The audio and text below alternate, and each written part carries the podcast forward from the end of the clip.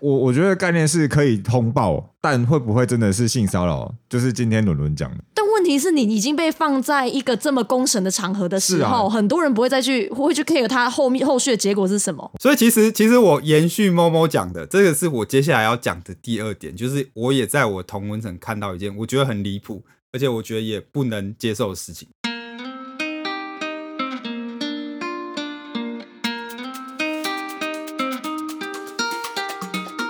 欢迎收听你不懂算法，你玩个毛毛。这是一个陪你一起冲击大脑的节目。每个礼拜我们会分享一个新的知识或一本新的书籍。我是伦伦，我是大佑，我是阿皮，毛毛好久不见，也没有，并没有。并没有。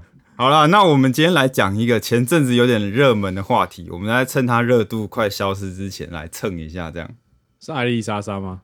哦，不是，在在更之前不是哦，那也蛮热的 而且伦伦是沙粉哎、哦，真的哦。嗯 艾丽真莎莎的笑容由我来守护。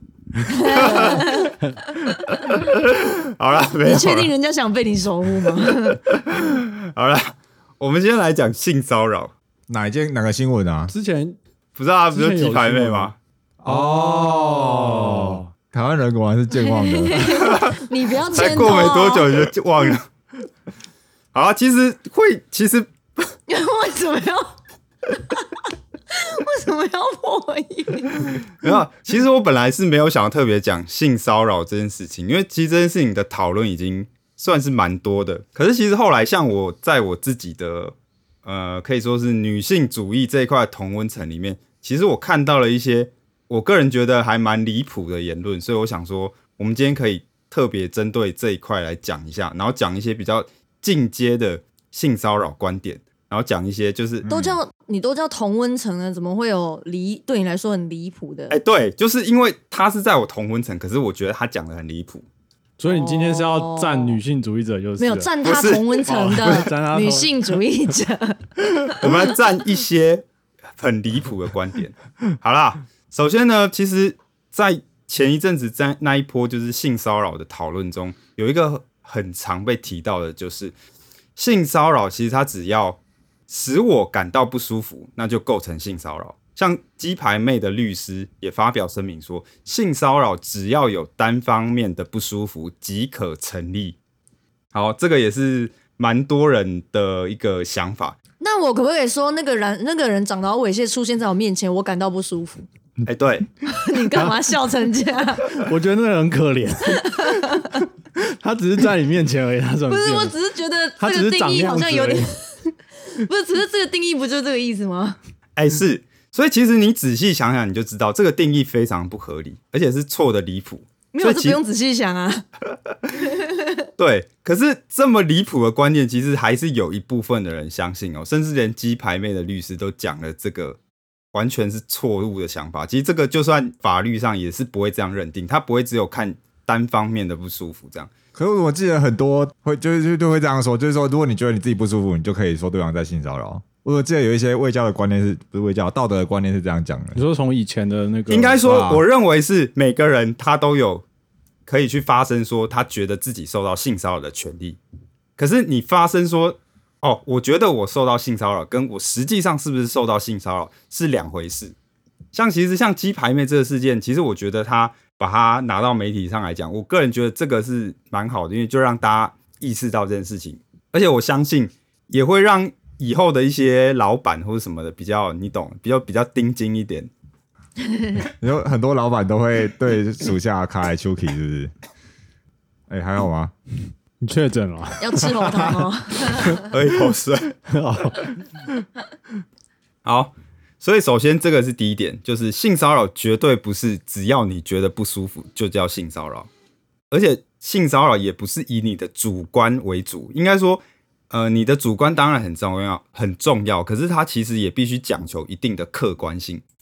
像是台大法律的教授李茂生，他对于这个性骚扰，他就讲到一点说，性骚扰它其实必须去参考所谓的共同主观的客观，也就是说，你感觉到不舒服，然后这个行为确实是一般人都会觉得不舒服的，那这才可以算是可能比较算是性骚扰，不然就是会像刚才某某讲的嘛，那会不会说，呃，有可能有可能你看到你同事，你就是会觉得不舒服嘛，对不对？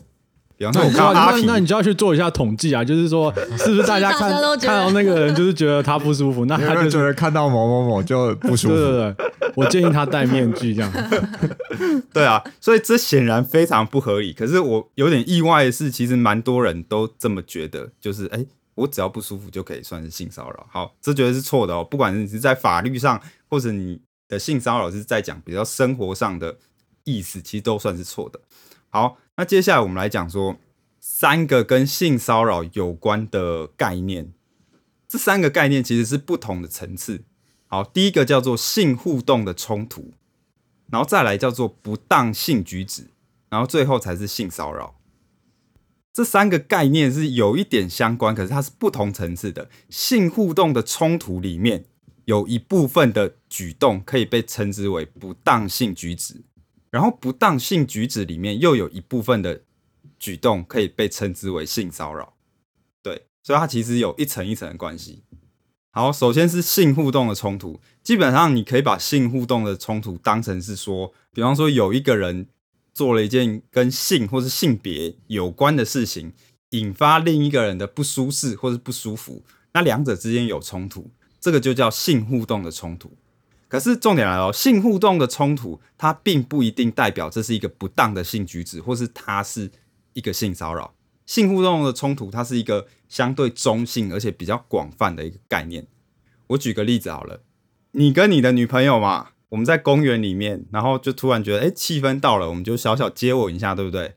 然后坐在对面的阿伯，他看到了，他可能观念比较保守，他就觉得很不舒服。对，那这里面是不是就有一个性互动的冲突了，对不对？可是，一般来讲，我们不会把这当做性骚扰，对吧？或者也不会把它当成是不当的性的举止。哦，对对对，嗯所以这个叫做性互动的冲突。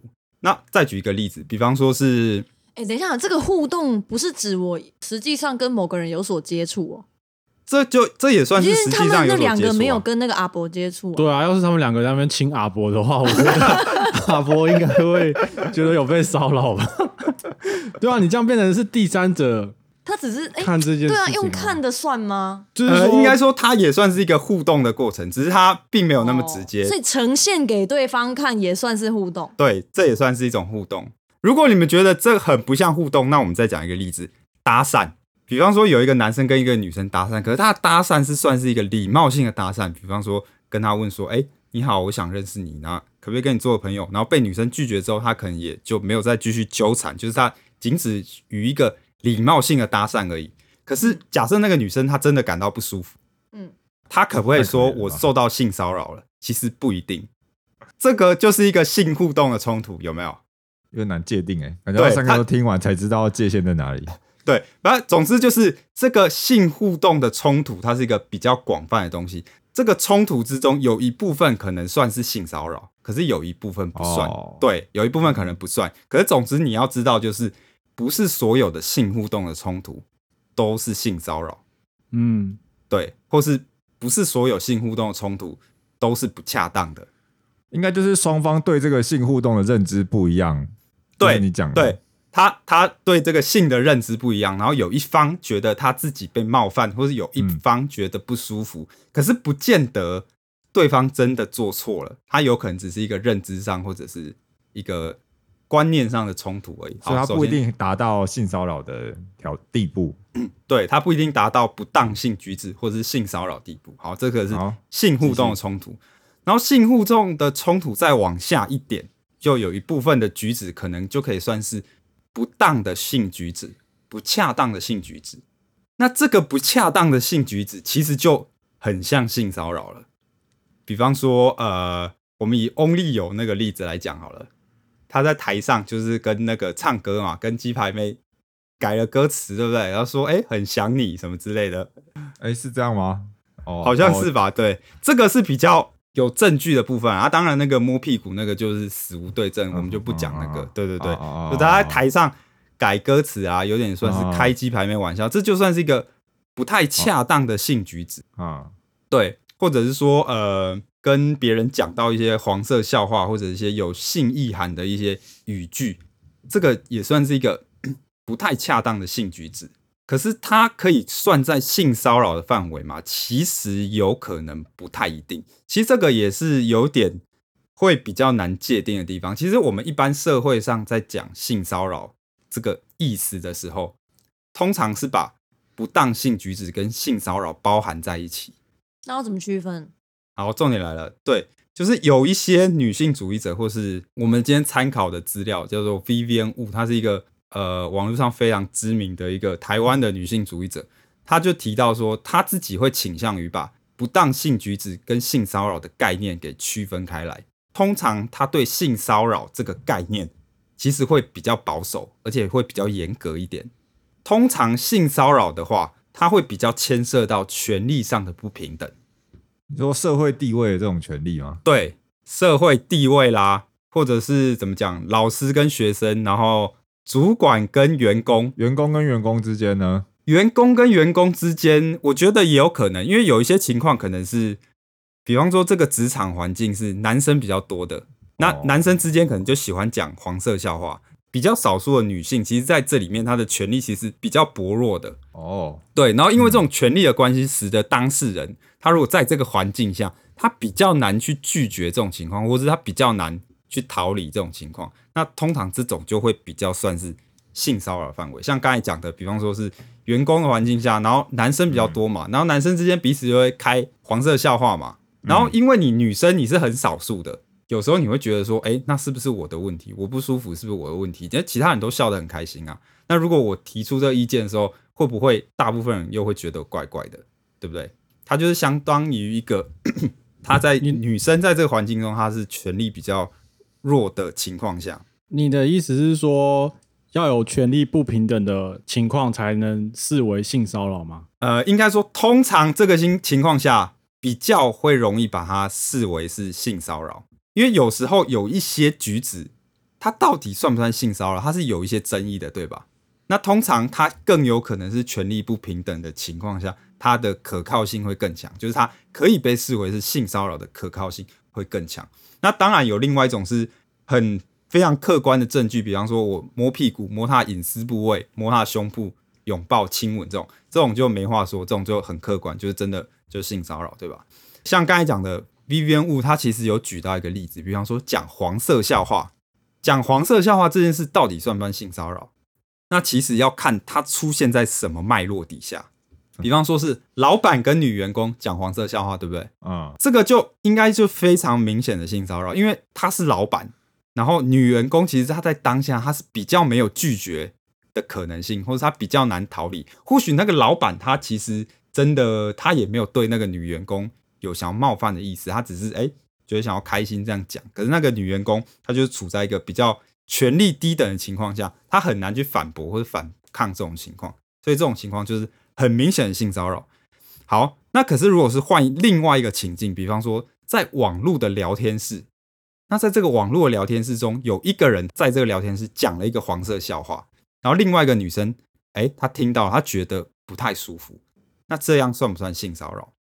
呃，有可能是，也有可能不是。不过这种情况确实就会跟刚才老板讲黄色笑话那个情况比较不一样，因为我们假设说这个网络聊天室它的情况是大家比较平等的，而且其实你很容易的离开，有没有？你很容易离开那个场域，就是我并不是说我很难拒绝或很难逃离的，我可以随时逃离。那这种情况，它的严重性会比较跟老板讲黄色笑话不太一样。那这跟员工跟员工讲黄色笑话不是也是一样吗？员工跟员工讲黄色笑话，呃，我觉得他没有像老板讲黄色笑话那么严重，可是他也没有像你在网络聊天室讲黄色笑话那么简单。因为比方说你在那个工作的场合，你不是随时可以离开的，对吧？就像你被逼到茶水间啊，然后有个同事就硬要讲黄色笑话，对啊，你被逼到茶水间讲 然后你要逃走，他就把门口堵住，一样大字型，那样，然后继续讲。对啊，那这样算性骚扰吗？而且如果那个环境，就像我刚才讲，男生比较多，然后可能他的文化是大家视为这个讲黄色笑话蛮正常，那这时候女性她是比较难逃离或比较难拒绝的，而且你说你要换工作吗？这个也有点困难吧，因为换工作成本其实很大，所以这种情况我认为算是可以算是性骚扰这样，这种应该基本上在法律上也会被认为是性骚扰啊。那总之，这是就是所谓的不当的性举止跟性骚扰的部分。那我必须说，这个确实有一点，它不是一个非黑即白，就是它有点算是一个那怎么讲，一个尺度，光谱对，一个光谱，一个光谱，就是有时候它是有点难判断不当性性举止跟性骚扰。那通常如果它有牵涉到权利上的不平等，比较容易被归类为性骚扰，然后不然就是不当性举止而已，它可能没有到性骚扰这么严重。好，就是我们接下来就是来讲说，那区分出这三种概念有什么意义？性互动的冲突底下有不当的性举止，然后不当的性举止底下又有性骚扰。其实把这些概念区分开来之后，我们可以对各种性冲突的理解会比较细致。因为如果你把性互动的冲突这个概念拉开来的话，那你就会知道说，哦，并不是所有的性互动的不愉快都是性骚扰，你就会知道这个概念。然后，如果你把不当性举止跟性骚扰区分开来的话，它有一个好处是，可以避免有人用哦，我没有被法院判啊，或者我被法院判无罪这种方式来掩饰他的不当。嗯，因为其实现在性骚扰已经算是一个被法律规范，然后可以被判有刑、判有罪的一个举止嘛，对不对？所以有些情况可能是有些人他在法律上不构成犯罪，然后他就可以主张说：“哎，我没有性骚扰。”这种情况是有可能的。就是虽然说我没有构成到性骚扰那么严重，可是我还是一个不当的性举止，然后这个不当的性举止仍然是一个可能需要被做道德批判或是。有错的一个行为，比方说像翁立友这个事件嘛，其实翁立友他在台上改歌词的那件事情，其实好像有可能也不一定会被法院判是性骚扰，对吧？因为他可能有一点模糊，这很难说，他有可能被判无罪。那如果他被判无罪了，他是不是就可以说，哎，我被法院判无罪了，所以我没有性骚扰，我没有错？嗯，那这样讲其实也不太合理。所以如果我们把这两个概念区分开来的话，我们就可以更细微的理解性冲突，而且你可以注意到说，哦，不当性举止的这个概念，你可以提醒自己说，我不要去做一些不太恰当的性的举止，这样对。那有一个哲学网红叫做朱家安，他有提到说，其实他觉得把不当性举止跟性骚扰这两个概念给区分开来，然后用不当性举止这个概念去理解性骚扰，他觉得是一个蛮好的方向。那其实就是要提醒大家说，其实呃，好算了，没事。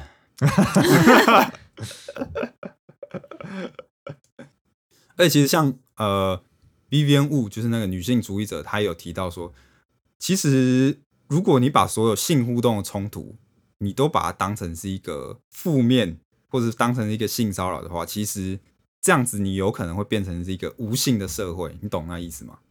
就是这样，有可能会变成说，反而压迫到性，反而造成是性压迫。那这种情况其实也是女性主义者不乐见的情况。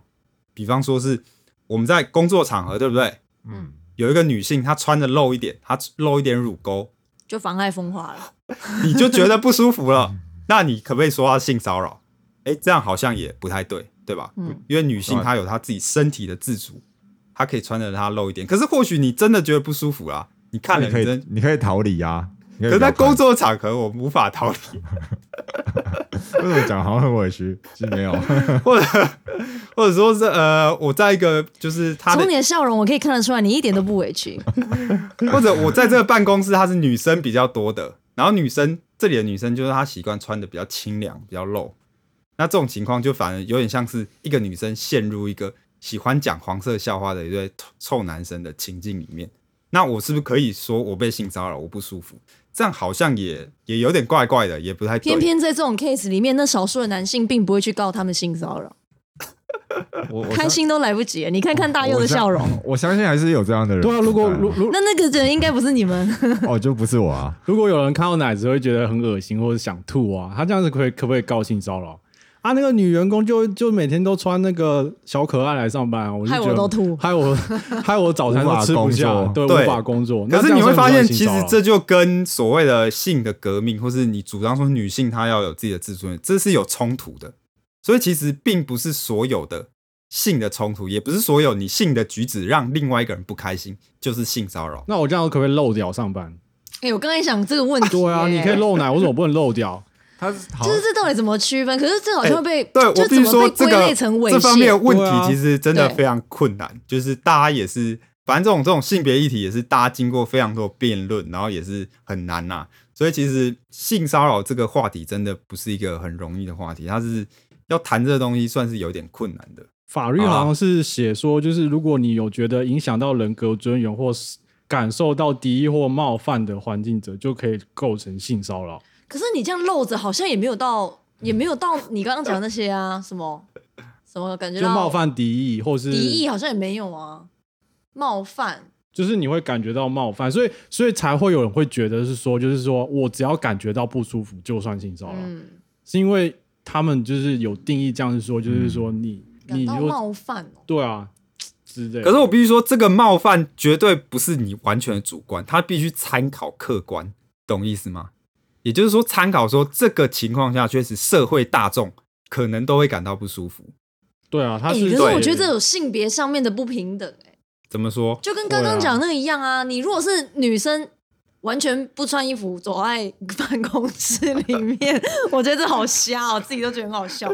跟男生完全不穿衣服在那个上班场所里面，感觉男生对女生这样子，跟女生对男生这样子是不一样的、哎哎我觉得确实不一样而且你们造成的效果知道其实差不多，大家都会没有心情专心上，可是我觉得心情的影响应该不太一样。我心情影响不一样。对啊，然后之前不是有个那个 Free the Nipples 的运动吗啥？解放奶头啊、？Free the Nipples 啊，哦就解放奶头。他就主张说，哎、为什么男生可以露奶头，女生不行？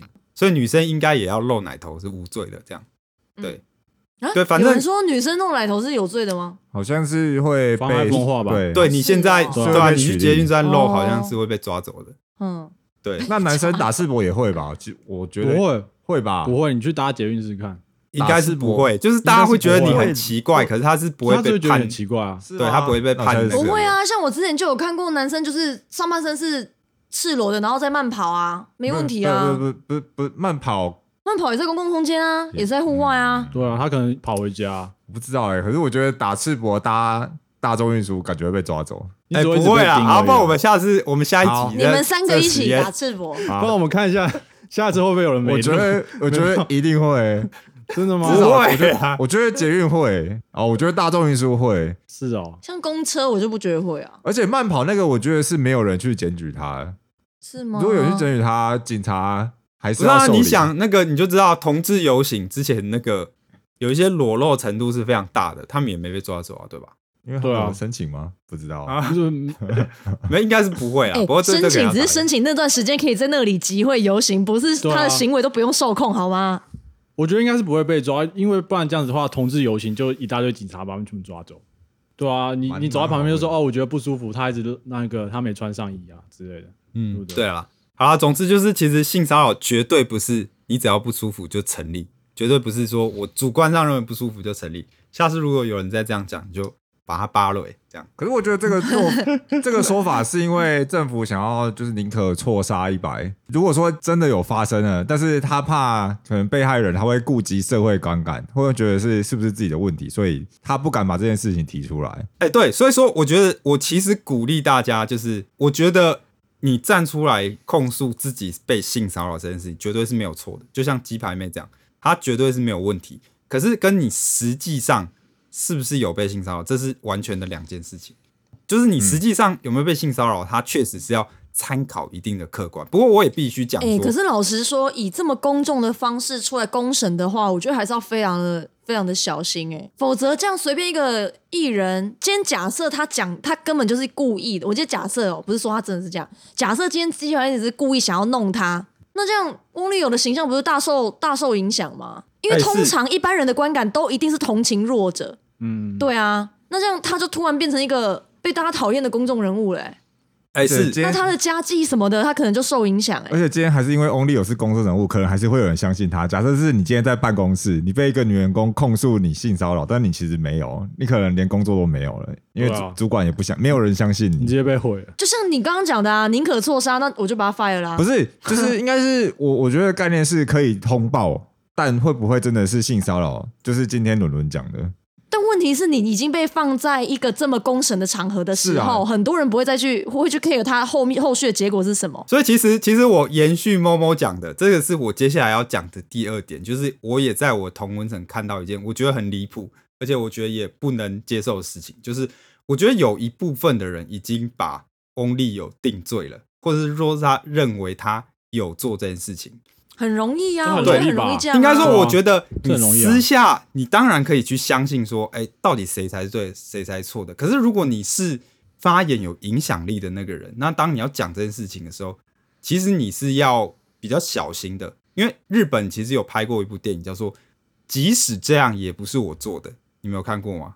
没哎没有没有哎哎，他在讲的事情就是有一个二十六岁的男子，他在那个很拥挤的那个电车上面被一个十五岁的女生控诉说，哎，咸猪手摸他屁股，对，然后他被抓起来。其实，在日本这样子的罪算是一个呃很小的罪啦，就是你缴个几万块，然后你就会没事了这样。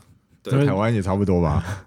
可是男主角他就说，哎、那就不是我做的啊，即使这样，这也不是我做的啊，所以男主角就坚持要去打诉讼、打官司，然后也是耗费了非常多的心力。然后在这过程中，其实很多人都不相信他，包括检察官，包括他自己的律师，都劝他说、啊你就干脆你就缴了几万块就好了。自己人都不 不挺，对，而且其实当时的证据是不太够的，还有一就是一些呃，其实还有目击证人说，哎、其实好像那个男生没有这样做，可是他还是被认为是有罪的。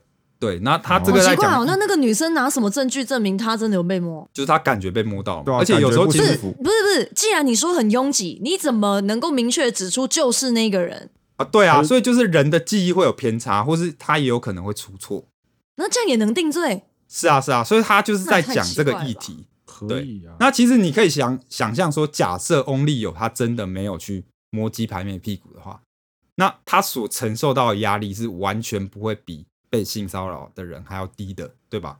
他所他应该更严重吧？就是对他有种对啊，有苦难言哎、对，所以说，其实我认为，如果你的发言有影响力，你其实你不应该就是在证据并没有确定的情况下去认为说翁立友有这件事情。那有一些公众人物就有做这样的指控，我就个人认为这非常不合理，这其实有点违背罪行法定主义的精神啊，就是无罪推定的精神。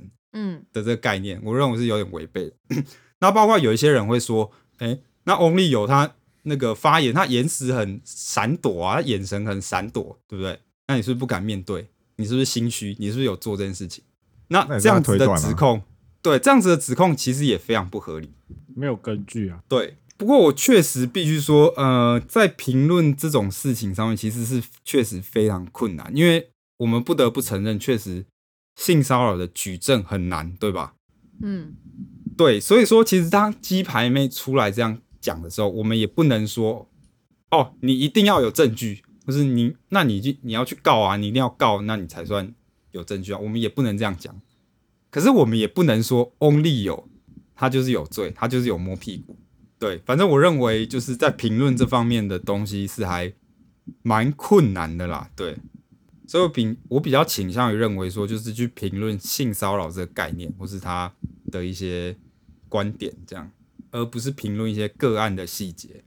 好啦，那最后我补充一下，其实刚才有讲到说，其实性骚扰它还是要依靠一定程度的客观性嘛。可是我也必须说，嗯，我认为这个客观性其实还是要以女性的视角为主，你要以女性的观点为主。虽然说男生也会被性骚扰，可是你确实是要用女生的视角来去做考量，因为你不得不承认，性骚扰它就是一个百分之九十的受害者都是女生嘛。我们以统计数字来看，百分之九十的受害者都是女生，所以它其实可以算是我们几乎可以说它是男性对女性的一个犯罪。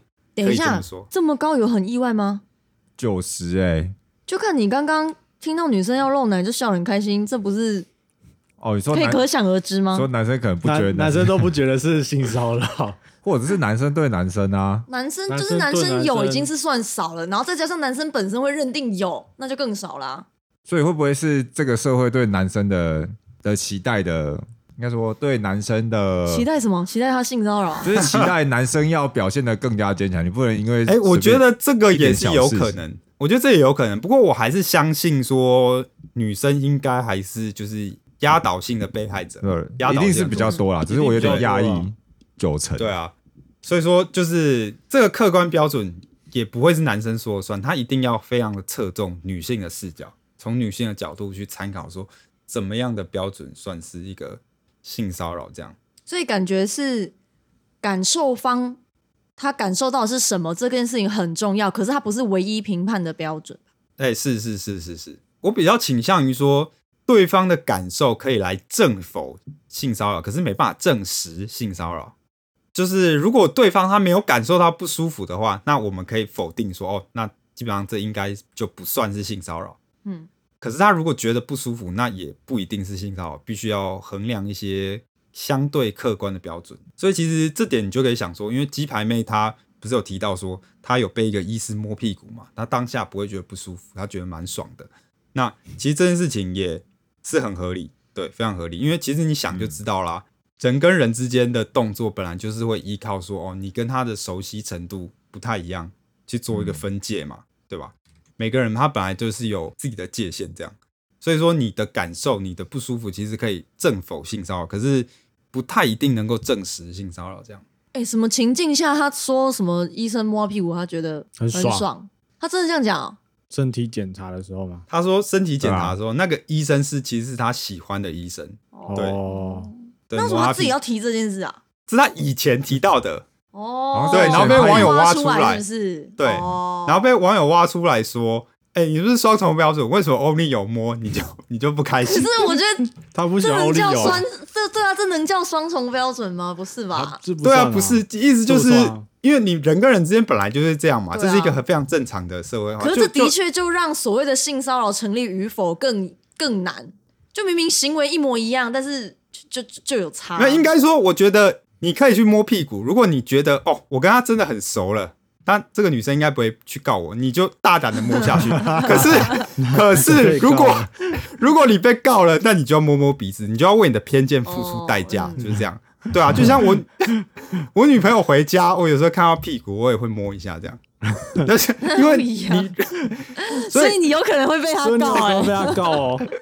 所以其实这种就是亲密的动作，它本来就是会依靠于就是你认知到你们两个的关系的亲近程度，你可不可以去做这件事情？所以你如果觉得你可以，那你就去摸。可是你万一你摸你被告了，那你不要怪谁，那就真的是你的错，对，就表示你错估了这个东西，就你要为你自己的行为付出代价，就这样。哦，好有趣的结论哦。哎、那这种性骚扰可以溯及既往吗？分手了再来告？我回家，他我回两天其实抓我屁股，对啊我回家的时候，他都要抓我一下，其实我很不爽。然后法官说：“哎，那是什么？说哦，那个交往前，呃那个交往分哎分分手手前前，分手前发生的事情。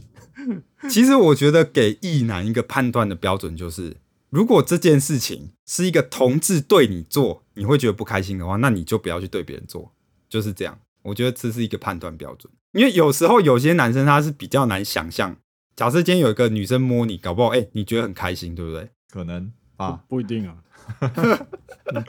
对我我说有些男生他很难想象那种情境，搞不好今天一个女生摸他鸡鸡，他觉得很开心。对啊，他们 臭男生就是这样，抓你鸡鸡，你会开心吗？笑脸呢？对啊风姐，对。对啊，反正臭男生就是这么臭嘛，所以说我觉得男生你不要用你自己脑补的一些情境去认为说哦，那你应该这样讲：如果有开个阿嬷今天对你做这个事情，你会觉得不对，你要这样想，或者是想说，哎、如果今天是一个男同事对你做，那如果你会觉得不舒服，你就不要对人家做，这不是歧视男同事，我觉得可是有的人，有的男生真的蛮太，就是太自我中心了、欸，嗯，他可能就不觉得啊。对啊？怎么说你刚刚讲，有可能你刚刚想那些 case，他都可以想说啊，我又不是那阿妈，你看我那么帅，摸你你赚到好不好？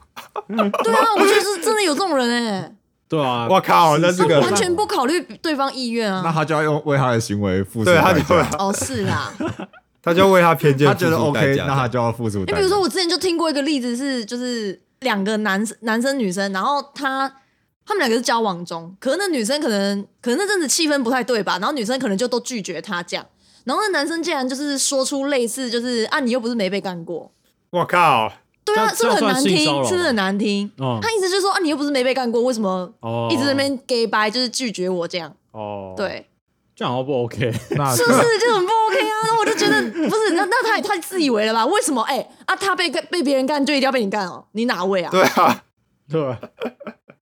那他就要为他的行为付出代价。好，不然你你说那个是你朋友是不是？对啊，然后那我下次见到，我有机会见到他吗？应该是没有吧？你想干嘛？我就那个，你你有我就说我要，我就说我要吹他喇叭，然后他如果不要，我就说啊，你你又不是没被吹过，哦，你说你要找到男朋友那个 对吧？？哎我就说啊，你以为你的屌是怎么样？黄金屌是不是？那他如果不能吹是不是？等一下他如果说好怎么办？哎、对啊，哎，你应该跟你那个男朋友这样讲。你这个有点自我牺牲哎、那 如果他跟你说来啊，怎么办？应该是不会。那你就要牺牲为你的好大啊！为你的行为付出代价为。你的行为付出代价。哎、现在想起这个例子，我还是觉得很不可思议，哪会有人对自己的女朋友说你又不是没被干过？这很夸张。哦，他是对他女朋友，所以他们分手了吗？是啊，干这有点扯了啦，这个夸张了。